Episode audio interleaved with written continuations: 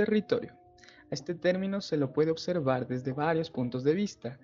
Si lo miramos geográficamente, nos denota un fragmento de superficie terrestre dentro de cuyos límites se puede ubicar algo o alguien, y en donde podrían converger diversos sucesos ejecutados por elementos de diferentes naturalezas que comparten dicha zona.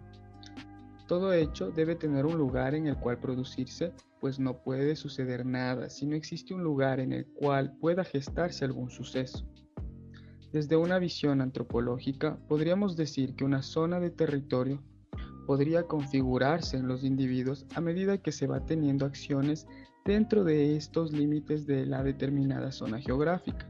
Es decir, alguien podría decir que su país de origen es un X territorio si en ese territorio esta persona ha ejecutado una serie de hechos y a su vez ha desarrollado vivencias o experiencias como producto de su estancia en dicho territorio. Lo mismo puede ser aplicado a una escala más pequeña ya que podría configurarse un fragmento de territorio como un lugar de turismo o de paso dependiendo lo que se quiera.